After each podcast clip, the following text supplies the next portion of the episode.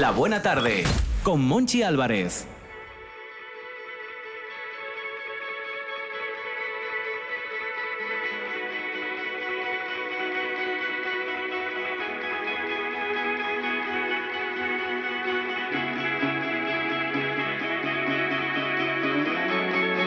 Relatar el principio no puede ser tan complicado. Antes iba deprisa, perdóname si voy despacio.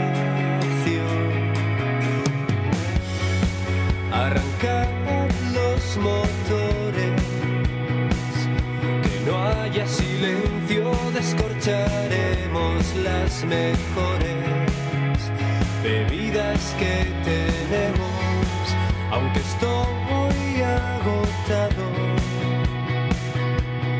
iré a buscar lo que me pidas. Desde aquella habitación, desde aquel rincón tan exquisito,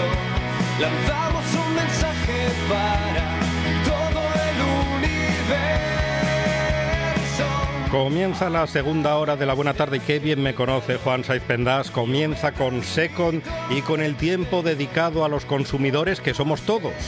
La Unión de Consumidores en Asturias en la voz de Ana Belén Álvarez. Buena tarde, Ana Belén. Buena tarde. Hoy nos vamos al banco. Y eso que yo cuando tengo que ir al banco, Ana Belén, mm, Sí. tengo una sensación entre que me tiemblan las piernas y voy cabreado. No sé, es una sensación extraña. Y, y la pregunta es, ¿nos atenderán a esta hora? ¿Tendremos que pedir cita? ¿Estará la ventanilla abierta? ¿Será por la mañana de 11 a 1 y solo los jueves? Porque más impedimentos no nos pueden poner los bancos últimamente.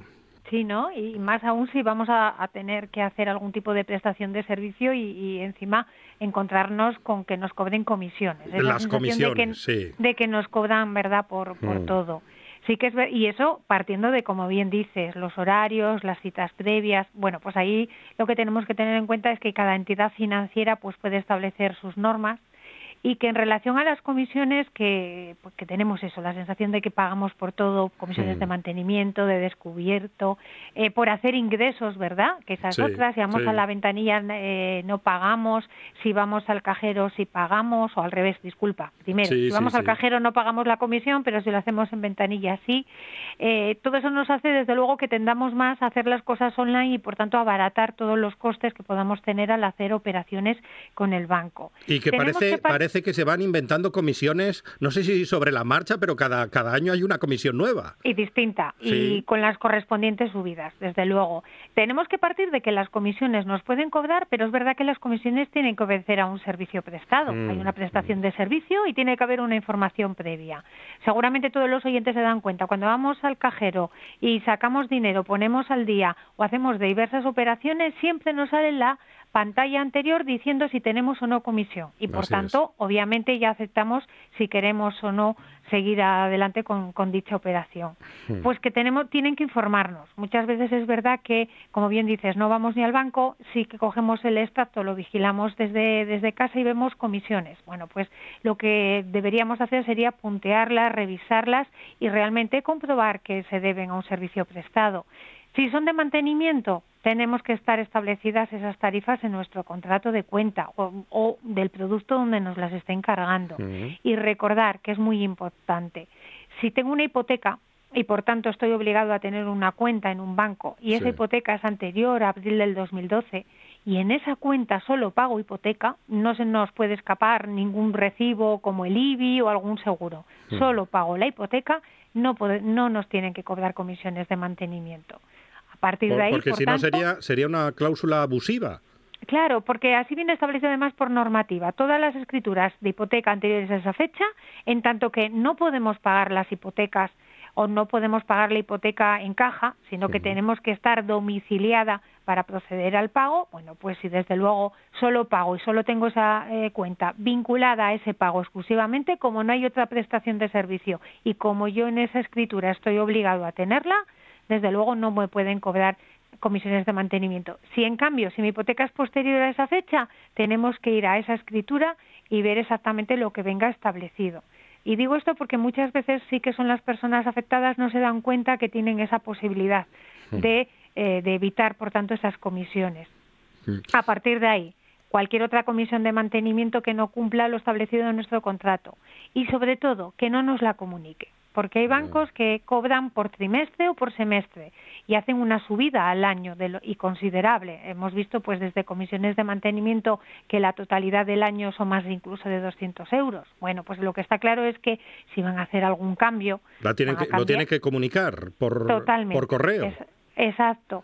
Ahí, ahí influye mucho qué tipo de comunicación tenemos con, con nuestra entidad financiera. Hmm. Si no recibimos nada en papel, tenemos que tener en cuenta que cualquier cosa nos la han de comunicar a nuestra aplicación o por correo electrónico. Y desde luego, sí, ser conocedores de, de, lo que nos van a cobrar para si podemos nosotros, desde luego, acudir a la entidad, poner la correspondiente reclamación o por lo menos renegociar las condiciones sí que es verdad que muchas veces esa reorganización de las condiciones, perdón, supone muchas veces que eh, te quito la comisión, pero me contratas un nuevo producto, ¿no? Es como la bola que se sigue creciendo y mm. seguimos pagando. O, te ofrecen, te ofrecen un seguro, por ejemplo.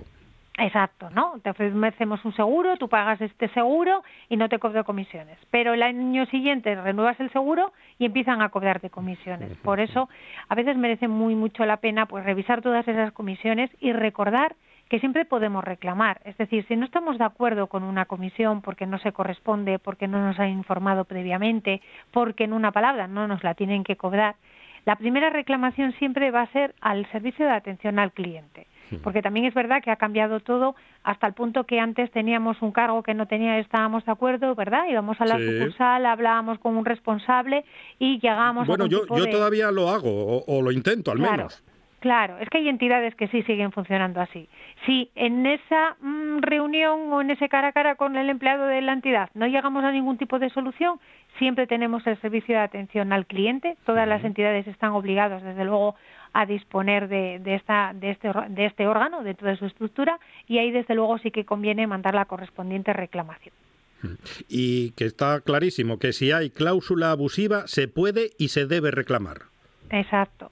Y al hilo de eso también conviene recordar a los oyentes que a través de un Real Decreto que se aprobó el 22 de noviembre del año pasado, durante todo el curso del 2023, precisamente por la subida del Euribor, se estableció como un periodo transitorio durante el cual se suspende, o en una palabra, no nos pueden cobrar los bancos la comisión de cancelación de la hipoteca si es porque eh, ante esa subida hemos decidido cancelar la hipoteca e irnos con otro banco. Por eso, si algún oyente se ve afectado por esto y se ha, eh, se ha visto obligado a cambiar de hipoteca, de entidad financiera y ha pagado comisión de, cancelación, ya sea parcial o ya sea total, que se pongan en, contacto con la Unión de Consumidores porque seguramente es más que probable que se pueda reclamar. Ana Belén Álvarez, la voz de la Unión de Consumidores en Asturias en RPA. Ana Belén, muchas gracias. Un saludo, buena tarde. La voz en la noche en Asturias se llama Marcos Vega. Buenas noches, sean bienvenidos al espectáculo de la radio. Enseguida Escucha RPA esta noche y mañana y pasado, noche tras noche. Un repaso a la actualidad de la jornada en Asturias con la mejor opinión, con los mejores colaboradores. Con la zona rural, ¿no? ¿Sabes que Asturias ahí está Información, análisis, periodismo en estado puro. Noche tras noche, de lunes a viernes a las 9 de la noche en RPA, la radio del Principado de Asturias. La nuestra. Programa de viajes, turismo, aventura e historia lleno de contenidos didácticos con los que aprender y divertirse. Un escaparate turístico donde se incluyen información sobre casas rurales, hoteles, gastronomía, turismo de aventura, senderismo, festivales. Voy a volver a salir y quiero que me aplaudáis como si fuera yo que sé. Un buen día para viajar. Un programa de apoyo al sector turístico de Asturias. Los sábados y domingos a las 10 de la mañana. La buena tarde con Monchi Álvarez.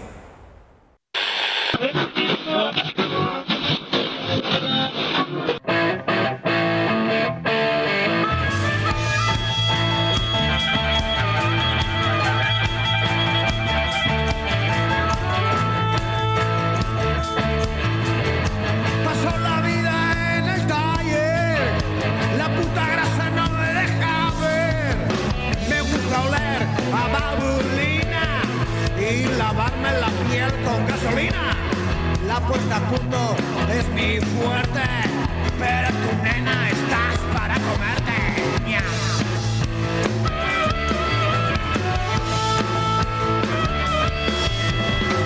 Estoy aquí desde mi niñez, cuando me expulsaron por quitarme. Tengo las manos de primate, doy una hostia y jaque mate. Mi cerebro está muy duro los golpes que llevo en el curro.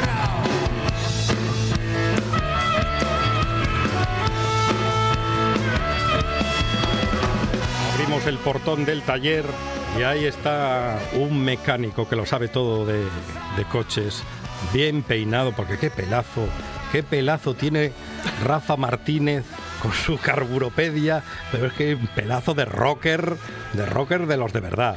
Muy buenas, Monchi. Me cuesta. Porque claro, yo no puedo ser rocker ahora mismo, Sí, hombre, sí. con pelucón. Te pones gorra, como fit. Bueno, sí, gorra, claro. sí. Eh, me cuesta, me cuesta poner los cascos con el pelazo y no despeinarme.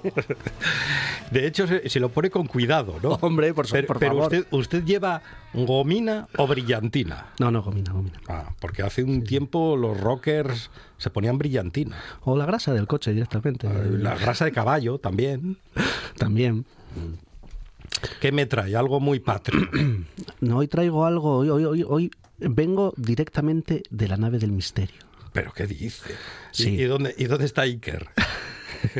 Iker- que quedó en Belmez viendo las humedades. Iker estará en su casa, supongo, pero nosotros venimos de la nave del misterio, de, de una nave que tiene SEAT en, en Barcelona, La nave del misterio.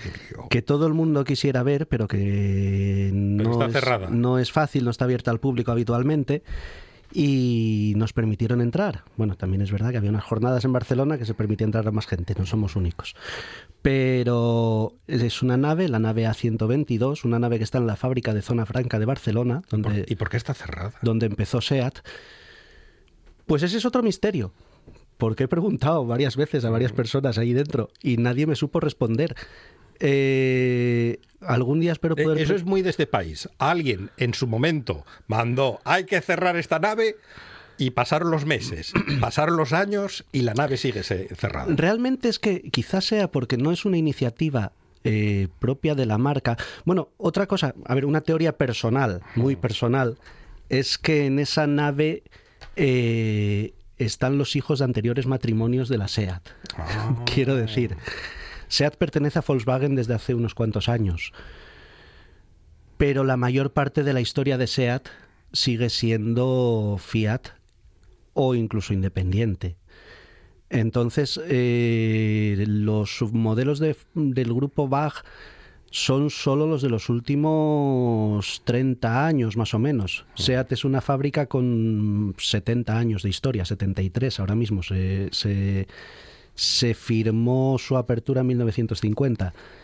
Se abrió en 1953 y... Con la quiescencia del régimen. Exacto, se, se fabricó el primer eh, SEAT 1400 en noviembre del 53 y es curioso porque estuve estos días viendo vídeos de del nodo y todas estas cocinas para documentarme un poco más ¿Y, qué y salía? la El- visita el- inaugural no el se produjo 600 salía, seguro. el 600 no llegó hasta el 57 Mm.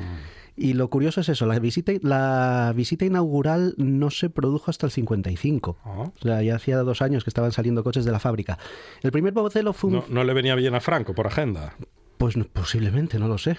El primer modelo fue un SEAT 1400. El SEAT 1400 es el, era el equivalente al modelo alto de Fiat en aquella época. Fiat fabricaba eh, aquel modelo alto con un motor 1400 y con un motor 1900. Nosotros nos quedamos con el motor pequeño, pero eh, a SEAT le convenía producir un coche grande en aquel momento. Era, iba a ser la, el modelo que motorizara las instituciones, el modelo que motorizara los taxistas. No existía una fábrica en España que, que fabricara coches, coches grandes. Había muchas fábricas de microcoches, muchas fábricas de motos. ¿Cómo se llamaba aquel coche que, que lo podías coger y aparcar casi? El, biscooter El biscooter. El biscooter Boisson. Casi en O la- brazos lo podías coger. O la zapatilla, un coche hecho todo de aluminio. Mm. Un ingeniero francés fue el que tuvo esa idea. Pero fue un coche muy importante en la, en la motorización de este país, a pesar de ser una idea francesa, el biscooter, sí. Eh, entonces, ya te digo, SEAT empezó con el 1400. Precisamente por eso, porque además era un coche que se podía hacer, se podían hacer versiones furgonetas, se podían hacer familiares, era un coche muy versátil. Y hasta 1957 no fue el momento en el que en el que SEAT se acordó de que podía motorizar también a las clases medias.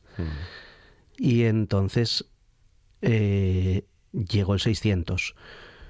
SEAT había rechazado en los primeros años fabricar el 1100 porque era un coche demasiado grande para los pequeños y demasiado pequeño para lo grande.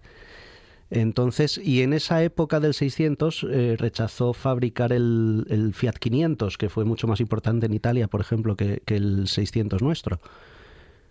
Porque precisamente por lo mismo. Porque era demasiado pequeño para motorizar una familia. En un 600 podías meter a la familia completa de cuatro niños, porque cada uno ocupaba media plaza, e incluso a la suegra. Y entonces los, las siete personas podían viajar al pueblo con una con las maletas en la vaca. Sí, con la vaca. Eh, que es otra cosa, una cosa curiosísima que descubrí en, el, en la nave A122 es que existía un remolque con Para, para el 600. un remolque para el 600 hecho a partir de la parte trasera de un 600, Qué bueno. muy bonito, pero caro. Eh, por lo que me contaron los empleados de, de, de SEAT históricos, es un remolque que costaba como unas 15.000 pesetas. Estamos hablando de un remolque que se aplicaba al 600D, que salió en el año 63. En el año ¿Que 63 ese, ese era Fiat o, o seguía siendo...? ese era SEAT, era SEAT. Era era- SEAT. Fue el segundo, la segunda opción, que la segun- el segundo modelo del 600 que se fabricó aquí en España. Que el 600D salió en el año 63 y el año 63 fue el año en el que se instauró por primera vez el salario mínimo en España y eran 1.800 pesetas. Entonces, un remolque de 15.000 pesetas para un coche de 65.000 Era una pasta. era dinero. Aparte de que era un peso importante añadir a un, a un modelo de 25 caballos donde ya habías cargado a toda la familia y, y las maletas. Entonces mucha gente, o sea, la mayor parte de la gente, todo el mundo prefería poner las maletas en la vaca y tirar millas. Porque la aerodinámica tampoco era una cosa que se... No era una cosa en la que se pensara en aquella época. Así que ¿qué importaba llevar el coche como si fuera un, No un edificio de cinco pisos? Nada. no importaba nada. Entonces eso. Eh, curiosidades de la nave A122. Eh, es una idea surgida de una mujer. Aquí habitualmente hablamos de mujeres olvidadas en el mundo del automóvil, pues aquí nos toca hablar de otra. Eh, Elvira Veloso era una empleada de la fábrica que supo ver que aquellos coches especiales que se iban apartando y que iban quedando olvidados por rincones de la fábrica se podían eh, guardar en un mismo sitio. Se le ocurrió, se le ocurrió cuando cuando salió el, el Seat Un Millón, que era un 124, que, que salió de, se, se expuso en el Salón del Automóvil de Barcelona. Harían con- fiesta ese día. con el sí sí se expuso en el salón del automóvil de Barcelona aquel año con un letrero que ponía Seat un millón era como el turista 999 1999 entonces eso eh, a Elvira Veloso se le ocurrió que todos aquellos coches había que había que guardarlos en un mismo sitio y había que hacer algo con ellos que era iban a formar parte de la historia de la compañía nadie Bueno, pensaba en aquella época en la historia del una automóvil para gran nada idea. tuvo una idea casi pionera. No había, no había en los años eh, 60, 70 no había museos del automóvil en Europa prácticamente. Había uno en el Reino Unido, estaba a 5 o 6 años de inaugurarse el de Mulhouse, que es uno de los más importantes de Europa. No, no era una idea, la gente no pensaba que el automóvil iba a ser algo que hubiera que venerar en museos. Una pieza de coleccionista. Entonces, eh, fue una idea mm, pionera. Igual de pionera que el coche que me estás enseñando ahora. No, es que estoy, estoy alucinando porque Rafa Martínez trae aquí un. No es un folleto, es casi un libro de SEAT, su historia a través de sus coches, y estoy viendo en los 80 que SEAT se reinventa, acuerdo con Volkswagen, y de repente me aparece un papamóvil. Un papamóvil que parece un SEAT Panda. Es que es un Seat Panda. No puede ser. Es un Seat Panda con una historia muy curiosa. Porque además una historia relacionada con el fútbol. Tú que eres futbolero. Sí. Bueno. Bueno, con el Mundial 82.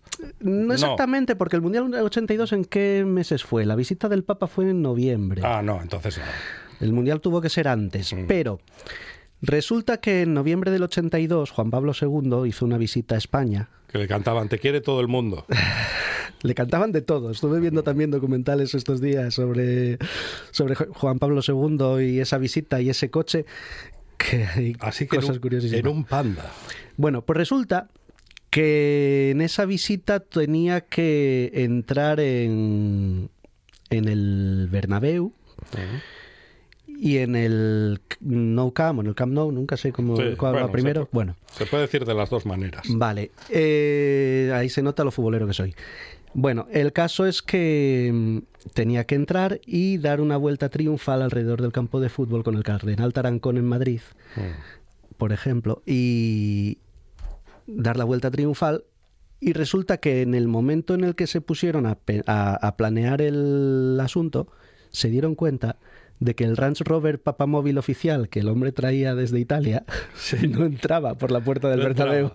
Y tuvieron que hacer algo rápidamente. Así que eh, llamaron a la SEAT y les, la fábrica nacional que había en aquella época de automóviles y les dijeron, oye, necesitamos ¿Cómo, cómo una, vais de tiempo? una solución para esto. ¿Hay soldadores disponibles? Y yo me imagino a alguien allí como mi padre, un calderero de estos, con un lápiz dibujando en una servilleta, con un palillo en la boca y A diciendo, ver, hay un panda blanco aquí. y diciendo, pues podemos cortar un panda. Claro. Y dicho y hecho, cortaron un panda, solución añadieron, española. le añadieron unas barras antivuelco muy curiosas y Mm. unas banderitas de España y del Vaticano y, Y pista motorista. y unos tapacubos que cromaron expresamente que pertenecen, Ah, no sé ahora mismo si es a un Ronda, no me acuerdo ahora Es de qué, cierto, con el o a un escudo- 127. Con el escudo del Vaticano. Y, y con forma de cruz. Sí, sí. Los sí. tapacubos ya eran así de origen, pero al quedar cromados, porque eran negros de origen, eh, parece una cruz plateada que le pusieron al coche. Está muy, está muy curioso. Y, y la Guardia Suiza, que eran de Cuenca. La Guardia Suiza. Eh, si no me equivoco, yo lo que tengo visto en el, en el último vídeo que vi hoy, eh, dando la- esa vuelta, iban cuatro policías nacionales de estos vestidos de marrón corriendo alrededor del coche. Qué, qué- qué feo era aquel uniforme. ¿eh? Era feo, era feo. Los maderos, ya sabes. Los maderos, sí. Y los coches marrones también eran feos, que luego los pintaron de azul y blanco, los tal botorizón marrones. Pero eran más feos los grises, que estuvieron antes que los marrones. bueno, eso es que según te caigan mejor o Ya, peor, ya. te parecen más guapos o más feos. Tienes razón, Martínez. Eso lo discutía yo el otro día con mi mujer. Decía ella, "No, es que la gente es fea o guapa. Digo yo, no, la gente es fea o guapa según lo bien que te caiga. Si uno es feo pero te cae bien, Pues es menos feo. es menos feo. Mm. Bueno, el caso es que, ya te digo, eh, son cosas que surgieron en los 80, en esa época de independencia de, de SEAT. Además, otra cosa que curiosa que, que hay en esa nave A122 es el es un SEAT Ronda amarillo y negro. amarillo y negro en ¿Qué- todo. ¿Cuándo, cuándo empezaron a ponerle Ibiza, Ronda, Málaga? Pues León? precisamente, precisamente con ese modelo, con el SEAT Ronda. Oh, el que era, era el primer modelo que iba a ser independiente de la SEAT, o sea, independiente de Fiat, solo de SEAT, y entonces buscaron una forma de distinguirse. Y cambiaron el nombre de Ritmo, del modelo del que procedía el Ronda, lo cambiaron a Ronda. Sonaba parecido y además era como muy patrio. Entonces, Y estaba el Marbella que se parecía mucho al Panda. el Marbella era el Panda. Era- ah, eran iguales. El Marbella era un Panda con las eh, modificaciones necesarias para poder venderlo como coche, como coche diferente. Además, heredaba el nombre de un apellido del Panda. Que además, mira, podía haberlo traído buscado el anuncio del. Había un, un, el- un modelo que era el Panda Marbella, con un anuncio muy curioso, con un Borjamari, creo que se llamaba Borjamari además, que iba buscando el coche en el garaje, iba pasando por el Porsche, el no sé qué, el no sé cuánto, los coches de papá, Sí. y llegaba al Marbella Son porque era el mejor, Son los coches de papá. era el mejor para salir con los amigos y no sé qué, no sé cuánto. Y salía, y salía con el Panda Marbella del, del garaje. De ese Panda Marbella heredó el, el Marbella ese nombre. Eh, y hablábamos de que el Marbella es un coche, o sea, es un Panda con muchas modificaciones para no tener que venderlo como Panda, para poder venderlo como, como SEAT una vez que ya no tenían licencia de la Fiat. Pues hubo una, una época muy al principio, en el 82 también, en el que, digo también porque el, el Papamóvil es del 82, en el que el Ronda e- era un proscrito, ¿Por qué? Porque Fiat, Bueno, tierra de bandoleros. Fiat, Ronda. decía, Fiat decía que ese Ronda se parecía demasiado a un Fiat Ritmo, Mm. que entonces iban a permitir que SEAT lo vendiera en España, pero no iban a dejar que, que saliera de, al mercado internacional. Litigio al canto. Y hubo litigio. Hubo litigio y ese litigio se solucionó en el Tribunal de Competencia Internacional y hubo que fabricar un Ronda que está en la nave al que yo iba a ver expresamente porque lo tengo visto en muchas fotos y es una auténtica maravilla en el que era un Ronda de color negro al que decidieron pintar todas las piezas que no coincidían con las del ritmo en color amarillo. En un amarillo, no me acuerdo ahora cómo se llama, pero el mismo amarillo que llevan las puertas de los taxis de Barcelona, vamos a suponer, ese amarillo potente, Intenso. intenso. Tiene pintados desde los faros hasta las punteras de las, de las aletas, pasando por eh, los asientos, el volante, el salpicadero, los interiores de todo las puertas, amarillo. el marco del portón trasero, la luna, como no se puede pintar de amarillo, le hicieron una cruz con, con cinta amarilla. Eh, y eso lo presentaron al jurado y el jurado dictaminó que tenía suficientes piezas diferentes como para ser un coche independiente del Seat Ritmo.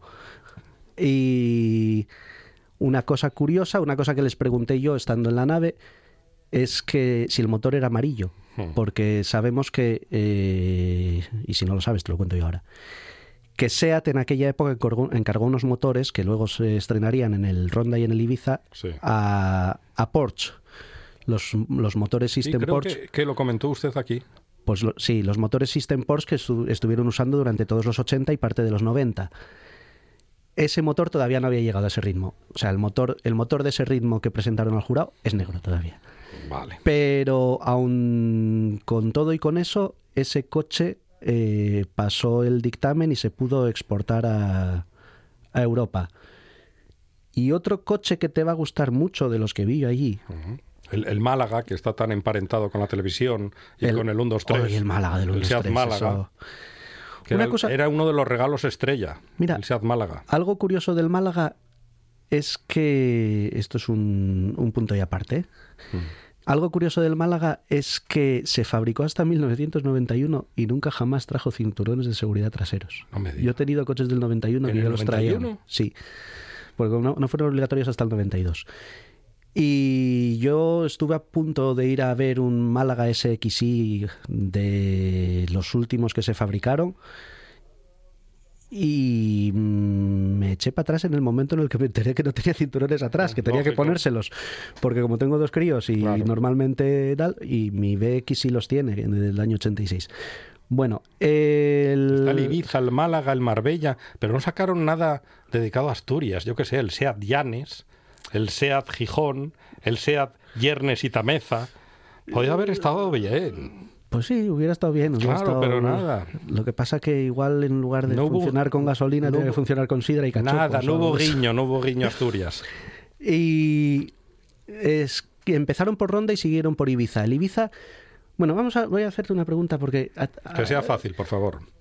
mm, ¿A ti con 18 años te regalaron un coche? No, A mí me regalaron un reloj cuando cumplí los 18. sí, a mí también. El que, el que llevo aquí. O sea, el mío se estropeó hace 5 o 6 años. un Camel, Trophy. un con, Lotus. Con 18. Pues ah, hay alguien en este país eh, al que le regalaron un Seat Ibiza. ¿Ah, sí? Sí, además un Seat Ibiza muy especial. ¿Y es alguien conocido? Supongo que lo conocerás, digo yo. Es un señor alto de barba. Señor alto de barba. Eh, No es Papá Noel, ¿no? No. No, no, es un señor que viene a, a decir que los pueblos son guapos aquí a Asturias de vez en cuando. Eh, ¿Un tal José Andrés? No, un tal Felipe. ¿Felipe González? ¿En serio? Felipe de Borbón. Ah, Felipe de Borbón. Ah, bueno, ve- ya ve qué relación tengo yo con los Felipes. En el último en el que pienso es el de Borbón. Pues Fe- Felipe de Borbón, cuando cumplió 18 años, recibió de su padre, bueno, la SEAT recibió un encargo para regalarle en su 18 Pero cumpleaños. será rata el padre. Luego le regala a Corina 200 kilos. A ver, era la, era la fábrica nacional de Ya, automóviles. ya. Es que no encima, podía- encima ni un duro le costó. Eh, le regaló un eh, Seat Ibiza, muy curioso además, que está en la nave A122, que es un Seat Ibiza SXI Mm. De un año en el que aún no existía el Seat Ibiza SXI. El Seat Ibiza SXI era la versión tope de gama de los Seat Ibiza del 88 en adelante. Llevaba un el mismo motor 1500 System Porsche que el resto de los Ibiza de altos de gama, pero con inyección. Eh, el príncipe cumplió los 18 en 1986. Sí. Por tanto, aquel Ibiza dorado que recibió, que además era tenía una carrocería con las aletas traseras ensanchadas, era diferente a todo. Eh, aquel Ibiza dorado no tiene parangón en SEAT hasta 1988 y, y es un Ibiza 1500 de más de 100 caballos con, con aire acondicionado además, que no era una ah, cosa bien. habitual en el equipamiento de un Ibiza. Y ya te digo, y lo tienen en la nave A122. Mire, un oyente, buen oyente del programa, Pablo Morís, dice que es verdad que SEAT no tuvo guiño alguno con Asturias, pero que el Peugeot 505 había un modelo que era Covadonga. Sí, señor. El, el Peugeot 505 Covadonga. Eh, eh, en aquella época estaba muy de moda ponerles apellidos a los coches y hacer versiones especiales con nombres de cosas y de sitios. Peugeot tenía el 505 Covadonga, igual que Talbot tenía el Solara Escorial, por ejemplo. Y eran versiones especiales de, de los, de los vehículos. Yo recuerdo un 505 Covadonga por mi barrio, además, en, en el garaje de mi padre. Y, oh, por cierto, un cochazo. Un O cochazo. sea, es el primer coche que le conocí a mi mujer y, y era un cochazo incluso con motor ¿Y, y diésel. se enamoró de su mujer o del coche? ¿O de los dos? Eh, paso palabra. no, de los dos. Eh, y lo dicho, el, la nave A122 tenemos desde todos esos hasta ya modelos míticos de la era, bueno, antes de entrar en la era Volkswagen. Tenemos el Marbella Proto, Mm. que es un, un Seat Marbella preparado para competir en rallies de tierra. Y tenemos un coche muy especial, una bestia de los rallies también, que era un Ibiza, Sí. un Ibiza como ese del que hablábamos de Don Felipe, que tenía dos motores. Sí. Para competir en rallies de tierra tenía un motor delantero y otro trasero, mm, dos motores 1500, que lo convertían en un 4x4 muy curioso, al estilo de, del, dos caballos, del dos caballos Sáhara, Ah, que del que algún día tendremos que hablar también. Era un dos caballos preparado para Guardia Civil y Ejército con un motor delantero y otro trasero. Y damos paso a Gonzalo Camblor, que está esperando ahí a la puerta. O, o hacemos, o decimos que vamos a hacer un segundo, una segunda vuelta con SEAT la próxima semana. O no, o prefiere hacer otra cosa. Podríamos hacer una segunda Eh, hay que vuelta. hacer sí, segunda vuelta sí, con. SEAT. Quedan, quedan coches de la nave a 122 Pues por- aquí ya tenemos el libro de SEAT y ahora viene el libro gordo de Camblor.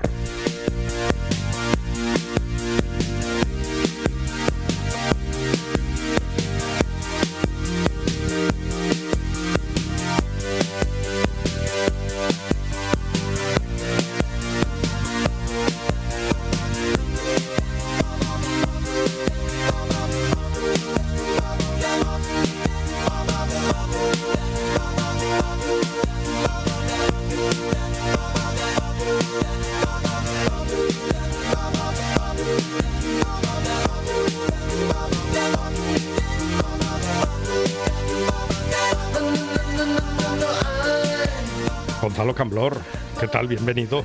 Hola Monchi, hola Rafa, hola, Hola, Juan, buenas. buenas. tardes a todos. Pues muchas gracias, bien hallados pues.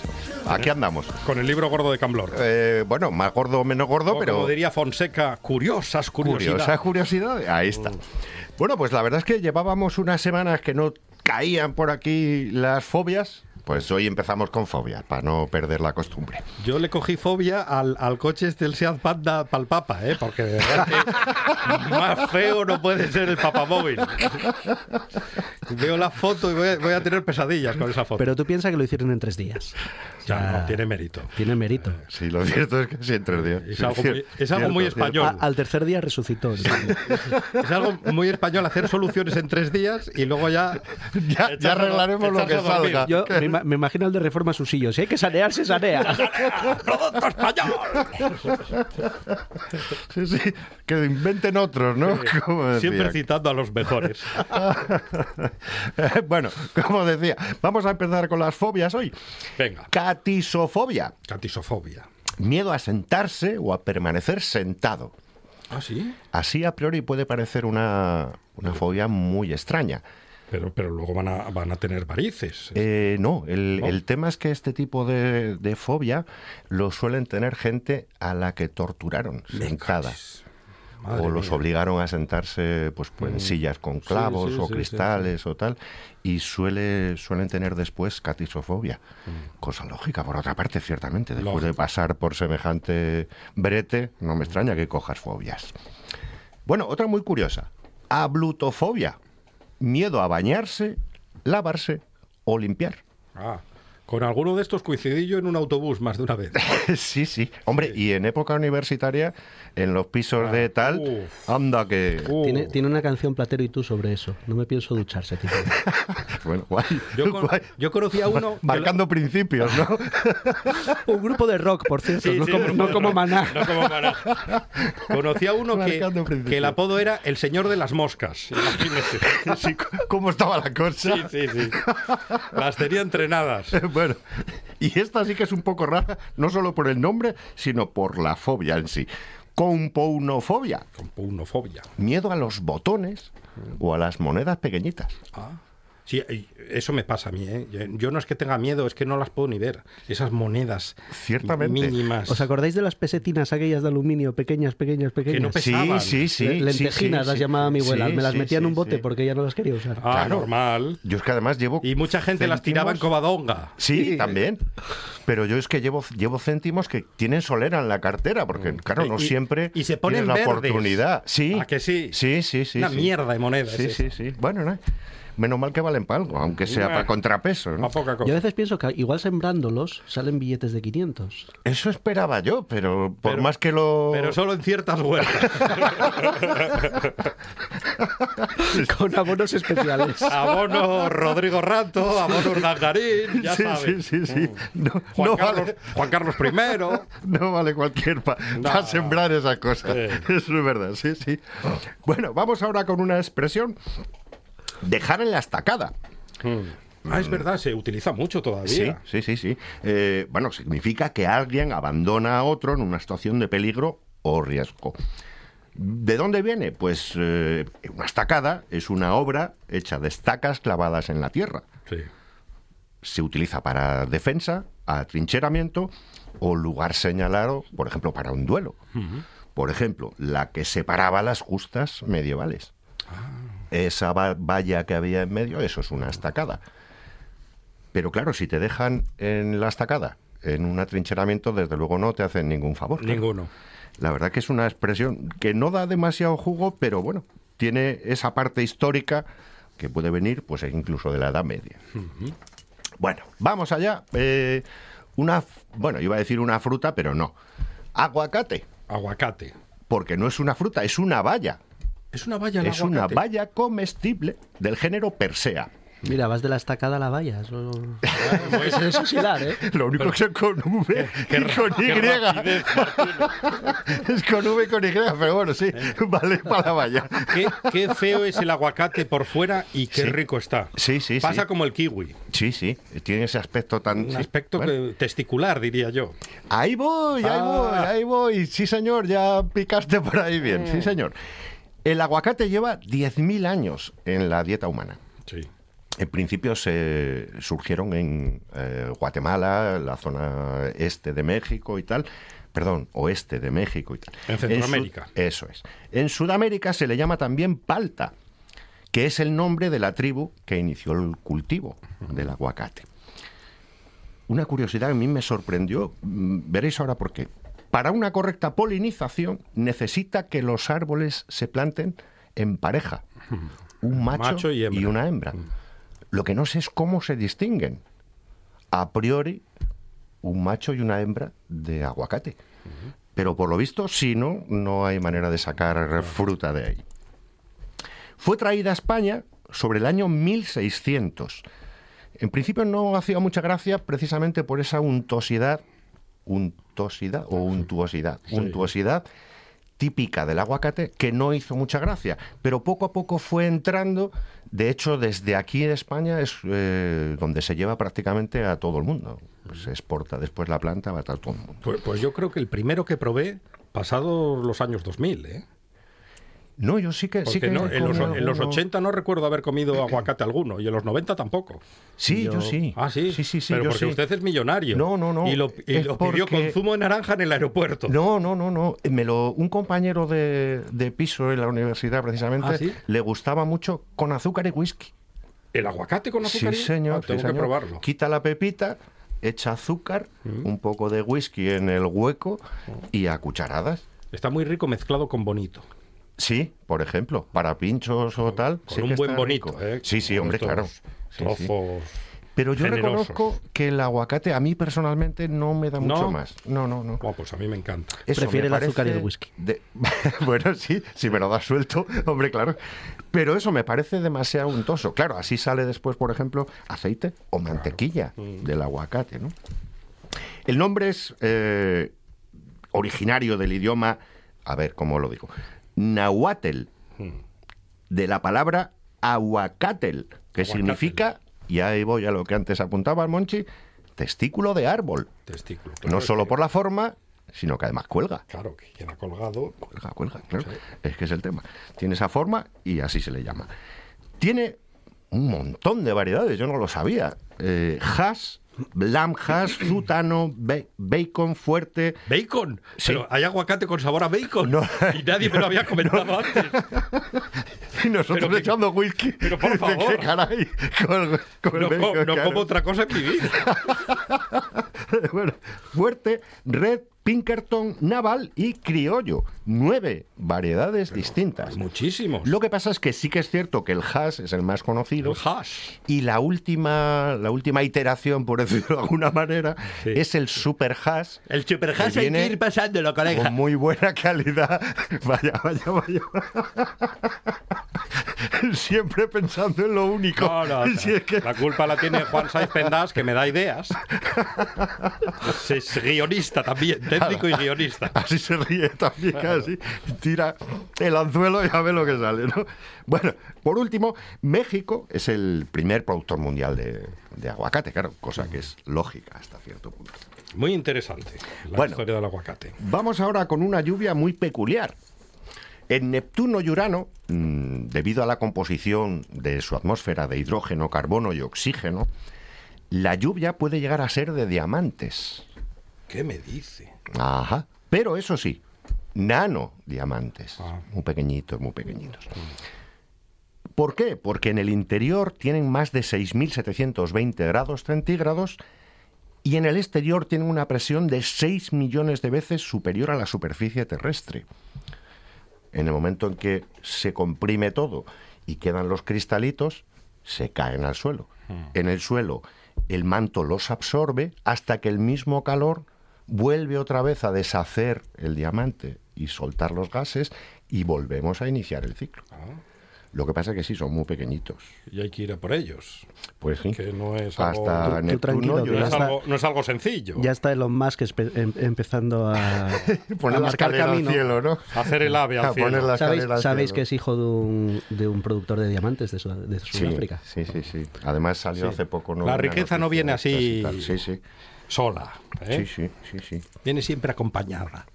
Dinero llama dinero, que decía mi abuela. Eso es dice. eh, Eh, eh, sí, señor. Está saliendo mucho su abuela hoy en el programa. ¿eh? Era una señora muy... Muy sabia. Sí, señor. Habíamos hablado en anteriores ocasiones de días sin dormir, perdón, días sin beber, días sin comer. Bueno, pues vamos a ir a por días sin dormir. No, no puedo, no puedo. Días sin dormir. No, no, Verá, porque verá. yo lo llevo fatal. Lo de no poder dormir. El récord del mundo de días sin dormir es de Randy Gardner, que en Que anda 1964... por ahí cagándose en todo lo que hay. Espera, espera, espera. Con 17 años se mantuvo despierto 264 horas, Por favor. 11 días. Yo me bajo RPA directamente, se lo dejo de Pero eh, era por un experimento, era Ah, precisamente bueno, una prueba científica para hacer comprobación de cuánto podría aguantar el cuerpo humano sin dormir. ¿200 cuántos días dice? No, no, 11, 11. Ah. 11 días, 264 horas. 264 horas.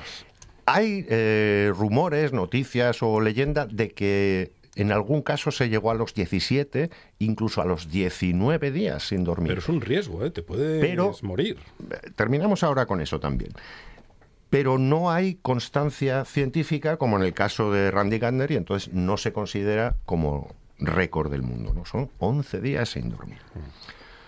Ahora, ¿Y, eh, y el notario de- del libro Guinness? ¿Cuán- Porque claro, alguien tendrá que estar ahí controlando el sueño. es que no recuerdo... O controlando que no tenga sueño. Claro, es este que no recuerdo, era una universidad británica, pero no recuerdo cuál en concreto la que se metió en semejante experimento para comprobar.